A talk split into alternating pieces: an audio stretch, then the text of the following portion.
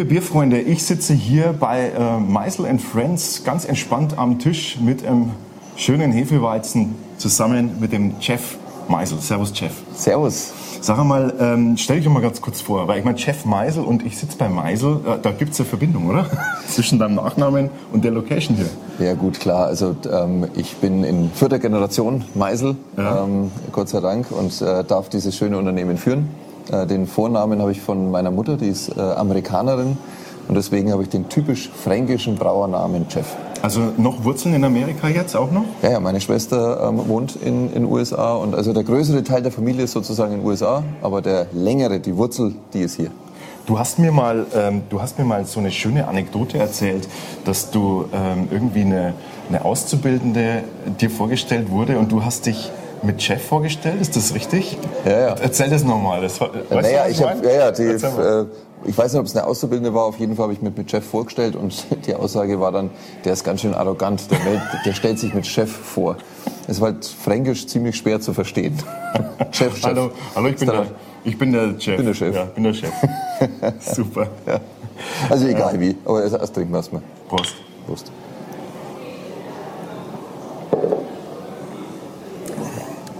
Mit dem Hefeweizen bekannt geworden, ne, die Brauerei. Das mhm. ist ja eine Weißbierbrauerei eigentlich ursprünglich. Ja. Ähm, sogar das alkoholfrei ist, äh, ist super lecker und das mag was heißen.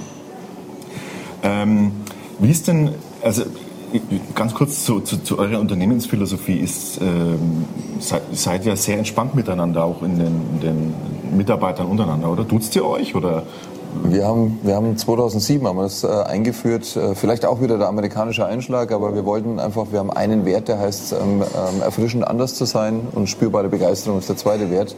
Haben uns überlegt, was wir tun könnten und die Nähe zu den Leuten ist mir sehr, sehr wichtig. Und dann haben wir gesagt, komm, wir sagen alle du zueinander. Das heißt, wenn eine Auszubildende, wenn ein neuer Mitarbeiter reinkommt, kriegt er von mir sofort äh, das Du angeboten. Und das haben auch die älteren Mitarbeiter mitgemacht. Insofern haben wir schon, denke ich, eine gute Nähe und auch ein gutes Team beieinander mhm. und haben Spaß bei der Arbeit. Und ich glaube, das ist gerade beim Bierbrauen extrem wichtig, dass man neben all dem Stress, natürlich auch bei uns, mhm. trotzdem noch Spaß hat und sagt, das ist cool, in der Brauerei arbeiten zu dürfen. Ja, ist ja einfach auch ein schönes Thema, ne? Brauen das und beste Bier. Thema, ja, das, das, beste, beste Thema. Warum wir jetzt explizit auch heute zusammensitzen, ähm, ich bin eingeladen worden von euch, weil ihr habt heute den äh, Freundschaftssud angesetzt. Jo. Äh, und zwar den Hopfenreiter nennt er sich. Was äh, hat es damit auf sich? Und was bedeutet Freundschaftssud? Ja, das sind natürlich große Fragen jetzt. Also der Hopfenreiter ist entstanden, weil ähm, wir hier im Liebesbier auch sehr viel Street Art haben. Das gehört einfach im Liebesbier, hier im Objekt, wo wir jetzt gerade sitzen. Liebesbier, ähm, das Liebesbier. ist so heißt praktisch die Restauration hier, ne? Genau, ja. die Restauration ist ein harter Name, aber die Kneipe, die Kneipe heißt Liebesbier. Und ähm, wir haben das Thema unter dem Thema Handwerk und Handwerkskunst, deswegen Street Art, und haben dann einen Berliner Street Arts Künstler gebeten, einfach auch was mit Bier zu malen, weil was Neues zu malen, nicht unbedingt in, in Richtung ähm, Sudkessel und so weiter, sondern einfach neu. Mhm. Und der hat äh, im Prinzip den, den Hopfenreiter gemalt. Und unser Biersommelier hat gesagt, das ist doch der Hopfenreiter. Mhm. Und wir haben gesagt, den Namen schützen wir uns gleich, der ist gut. So ist der Hopfenreiter entstanden. Also es war erst das, äh, das Gemälde da. Erstes Gemälde, Dann ja. ist daraus das Bier entstanden. Wir wussten nicht, was der uns da hinmalt. Also der hat uns nur so ein Scribble gemacht, das fand ich fürchterlich und dann habe ich gesagt, mach mal. und dann hat er das Ding gemalt und Gott sei Dank fanden sie alle gut. Ja. Ähm, und es ist schön, weil der, der praktisch ein Hopfenmensch ähm, sozusagen auf den Fassdauben durch die Kohlensäure ans Licht reitet. So kann man das interpretieren, wow. wenn man guter, wow. wenn man, wenn man künstlerisch begabt okay. ist. Ne? Und ja, unser Biersommelier ist es und hat gleich gesagt, das ist der Hopfenreiter. Und äh, jetzt kommen wir zum zweiten Teil, Freundschaftshut. Ähm, uns hat am meisten am Biermarkt geärgert, dass es eigentlich nur noch um Verdrängung geht und um, um Bierpreis und nochmal Kosten und äh, macht mal. Gesagt, wir wollen einfach was zusammen machen. Wir wollen Bier wieder den Stellenwert geben, den es verdient hat. Mhm. Und sind deswegen auf den Arbeitstitel eigentlich Meisel Friends gekommen. Mhm. Und da rankt sich ja dann alles immer irgendwie um Freunde, um Bekannte und so weiter. Und Co-Brews gibt es ja jetzt auch schon jede Menge. Also haben wir gesagt, das muss anders sein. Wir wollen, wenn wir einladen zur Eröffnung unserer Restauration oder Kneipe, Liebesbier, ähm, wollen wir, dass die was mitbringen. Mhm. Wir wollen andere Brauer da haben und so ist es dann gekommen, dass wir gesagt haben, Mensch, die sollen Hopfen mitbringen mhm. und wir machen einfach so einen Freundschaftssud. Anstatt ein Collaboration machen wir einen Freundschaftssud, die bringen den Hopfen mit und wir schauen dann mal, was dabei rauskommt. Das hat so viel Spaß gemacht, dass wir das jetzt dann äh, zum dritten Mal machen. Also wir haben es zur Eröffnung gemacht, haben es äh, im letzten Jahr gemacht und jetzt zum dritten Mal. Und das immer mit anderen Freunden und immer mit anderen Hopfensorten. Das heißt, wir wissen auch nie so hundertprozentig, was da dabei rauskommt. Die Grundbasis ist ein IPA, ähm, aber die Geschmacksrichtungen, letztes Jahr war sehr viel Erdbeere dabei. Mhm. Jetzt schauen wir mal, was die Hopfen jetzt wieder bringen. Ich bin ganz gespannt. Okay, also das ist das Spannende daran, dass man dann einfach, äh, sag ich mal, Brauer auch einlädt und sagt so, lasst uns das zusammen machen. Ja. Und ist das so ein, also ich kriege das bei euch so auch ein bisschen mit, dass es, ähm, dass ich ganz wenig dieses, dieses Konkurrenzdenken spüre äh, bei euch allgemein. Ist, da, ist, das so, ist das so deine Philosophie auch, die du da mitbringst oder, oder habt ihr das gemeinsam entwickelt? Ja, Oder täusche ich mich vielleicht total? Nein, also natürlich, wenn ich in der klassischen Welt denke, dann ist es halt so, in, in einem Objekt gibt es ein Weißbier und entweder gibt es einen Schneider oder es gibt uns. Und das fand ich irgendwie immer total blöd, weil wenn ich irgendwo hingehe, würde ich ganz gern einfach sagen, ich trinke das, was mir schmeckt. Und dann ist man schon irgendwo überrascht, wenn dann Leute in deinem Objekt plötzlich ein anderes Bier trinken. Und wir haben zum Beispiel auch Schneiderweise, Hopfenweise auf der Karte. Dann ist man erstmal überrascht. Aber es war schon richtig und es wurde uns immer wieder zugerufen, Mensch, dass ihr das macht, dass ihr das zulasst, dass ihr die Kunden da aussuchen lässt, ist toll. Und wir müssen auch sagen, es wird zwar viel verkostet, aber es ist trotzdem auch unsere Biere, die sich weiterentwickeln und die besser werden. Insofern war das ähm, ja, nicht leicht, diesen Stil durchzuziehen. Hat innerlich manchmal wehgetan, aber es ist der richtige Weg. Und wenn wir uns gemeinsam, gerade als allesamt kleine Brauereien, auch wir sind eine kleine Brauerei im Vergleich zum internationalen Maßstab, wenn wir uns zusammentun und gute Biere produzieren, haben wir gemeinsam viel mehr eine Chance, dieses Thema Craft Beer oder handwerkliche Spezialitäten oder einfach nur Brauer aus Leidenschaft weiterzubringen, mhm. als wenn wir jetzt auch noch sagen, wir betrachten jeden kleinen Craftbrauer als Wettbewerber. Mhm. Also schon auch ein Eigennutz dahinter, aber es macht auch viel mehr Spaß. Und das ist eigentlich das Schöne, wenn man sich abklappt, wenn dann die, die Jungs kommen, ob das jetzt Superfreunde ist oder hier äh, Frau Gruber. Das macht einfach Spaß. Man hat gegenseitige Anerkennung, gegenseitigen Respekt. Und wir lernen ja auch. Wir lernen ja auch für denen. Mhm. Also da ist gegenseitiges Lernen da, bringt uns weiter.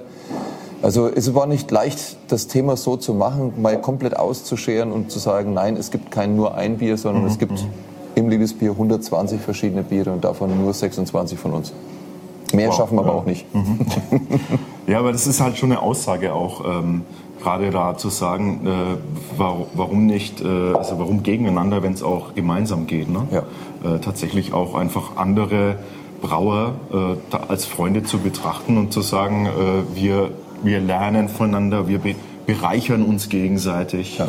Ja. Also das Leben ist auf jeden Fall leichter so. Ja. Andersrum macht es weniger Spaß. Macht weniger Spaß, auf jeden Fall. Also der Hopfenreiter ähm, ist heute angesetzt worden und ähm, wir dürfen wann dann mit dem Ergebnis rechnen? Äh, das ist recht klar definiert. Ähm, wir haben jedes Jahr unser Geburtstagsfest mhm. sozusagen mhm. im Liebesbier. Das ist dieses Mal das erste Wochenende im, im März, also wie jedes, wie jedes Mal. Und dort wird am Freitagabend, ich glaube, das ist der 2. März, bin mir nicht ganz sicher, ähm, da wird er der Öffentlichkeit vorgestellt und Aha. verkostet. Und dann sind wir auch wieder ganz gespannt, wie die, die ersten Meinungen sind, welcher Jahrgang denn besser war. Aber es ist, es ist schon das äh, Ziel, dass der auch nicht immer gleich sein soll. Ne? Der, der, allein, durch die, allein durch die verschiedenen Hopfen, die zugegeben werden, ist der, ist der zwangsläufig immer anders. Ja, genau, das ist ja. die, die Grundbasis ist ein Double IPA. Ähm, die Bittereinheiten, äh, Farbe und so weiter ist gleich, ja. aber der Hopfen ist immer unterschiedlich. Ähm, und insofern wird es dieses Jahr sicherlich wieder ein ganz anderer ähm, werden. Auch die Menge des Hopfens ist dieses Jahr noch mal einen ganzen Tacken höher. Mhm. Also gerade im, äh, im Dry-Hopping-Bereich. Insofern bin ich wirklich gespannt, wie das Aroma sich äh, dann ergibt und wie es im Gärkeller schon duftet. Also spätestens übermorgen laufen wir mal durch den Gärkeller und schauen, wie es da ist. Cool. Ähm, Jeff Meisel, äh, was, äh, äh was was denkst du, so vielleicht jetzt als Abschluss, ähm, was denkst du, in welche Richtung sich diese ganze neue, die neue Biergeneration, in welche Richtung kann sich sowas entwickeln? Hast du so ein Gespür dafür? Ich meine, du sitzt mittendrin in der Materie. Ja. Ähm, wir kriegen zwar auch Feedback aus der Cons äh, Consumer-Richtung ebenso, aber ähm, wie, wie sieht es so jemand, der so mittendrin sitzt und, und da das Ganze lebt? Hast du so eine Idee, wo es hingehen könnte? Stehen wir erst am Anfang? Ist es schon wieder am Auslaufen? Ähm, kommt was ganz Neues, von dem wir noch nichts wissen? Also ganz neu ist, glaube ich, jetzt noch nicht, aber es ist schon verrückt, ähm, was in den letzten fünf Jahren und viel mehr ist es ja nicht, ähm, dort ähm, geschrieben wurde, was an Brauereien entstanden sind, was an Bieren entstanden ist. Und vor allem jetzt auch mal mit dem Biersommelier, auch aus der klassischen Richtung heraus, aus Dömens heraus, unheimlich viel Positives für Bier entstanden, was den Markt wirklich schon mal verändert hat. Jeder hat es im Kopf auch wenn viele erstmal abfällig, also von den größeren Brauereien, aber sie haben es alle auf der Rechnung, es ist alles da und das macht Spaß. Mhm. Ähm, es wird aber auch zu einer gewissen Konsolidierung jetzt auch erstmal kommen. Also der, der Handel hat schon sehr viel Fläche zur Verfügung gestellt. Ähm, der Konsument ist mit den Preisen 2,50 Euro für eine 03er Flasche schon etwas irritiert. Also da ist ja auch nicht alles Gold, was glänzt. Also das sind so Sachen, das sind aber typisch. Das gab es in den USA auch. Also mhm. das ist ganz normal und dann werden wieder andere wieder kommen man muss sich ein bisschen jetzt, sage ich mal, auf Deutschland konzentrieren und sagen, was will der Konsument in Deutschland, welchen Preis ist der bereit zu zahlen, welche Geschmäcker sind hier wichtig. Ich denke, es ist ein Fehler, wenn sich alle Crafties jetzt sozusagen in Richtung traditioneller Biere bewegen, weil dann verwässert man sich auch wieder. Wir sind erst am Anfang, das ist meine volle Überzeugung. Mhm. Ähm, auch wenn es natürlich dann mal schleppend ist, in der Gastronomie gibt es noch viel zu wenig Craftbier, viel zu wenig Bierkarten. Das wird unsere Hauptaufgabe sein, den Gastronomen zu überzeugen, wirklich eine Bierkarte zu haben mit, müssen ja nicht viele sein, aber zehn Biere und die sind schön beschrieben, mhm. unterschiedliche Charaktere. Dann wird es auch weitergehen und äh, da sind wir mit Pale Ale und IPA erst am Anfang. Aber das wird nicht mehr wegzudenken sein. Unsere Vision lautet deswegen auch, dass ähm, Craft Beer 2025 ein wesentlicher Bestandteil des äh, deutschen Biermarktes ist. Wesentlich kann man dann definieren. Für mich ist es einfach, dass es vorhanden ist und dass keiner diese Biere in Frage stellt. Die gehören dazu und die haben wir implementiert und die machen auch einfach Spaß. Mhm. Und wenn ich, ich war, wenn ich weiterreden darf, weiß gar nicht, wie viel Zeit ich habe, aber du, äh, wenn, bitte, von mir aus können wir das noch eine Stunde weitermachen. Wenn im Saal, äh, sage ich mal ungefähr jetzt 75-jähriger ähm, ein Pale Ale trinkt und seine Frau sagt, was trinkst du da? Und er sagt, das ist keine Ahnung, aber das schmeckt geil. Dann, dann weiß ich einfach, dass man es erkannt haben, dass die Leute Spaß dran haben und dass auch die ältere Bevölkerung, die in Franken lebt, wo es 250 geile Brauereien gibt und wo es Landbier und was weiß ich gibt, trotzdem bereit sind, ein Pale Ale zu trinken und das zum ersten Mal, mhm. dann weiß ich, es braucht sowas wie das Liebesbier oder vielleicht auch in kleinen Dimensionen einfach öfters, um die Leute zu begeistern, ähm, die dann sagen, ich gehe jetzt in den Handel und kaufe mir sowas. Ja. Da waren wir halt unheimlich schnell. Ja. Wir sind unheimlich schnell da, unheimlich hohe Preise, unheimlich bittere Biere. Da fehlt jetzt die Mitte. Und die Mitte müssen wir jetzt entwickeln. Ich glaube, das kriegen wir aber hin und da freue ich mich auch drauf.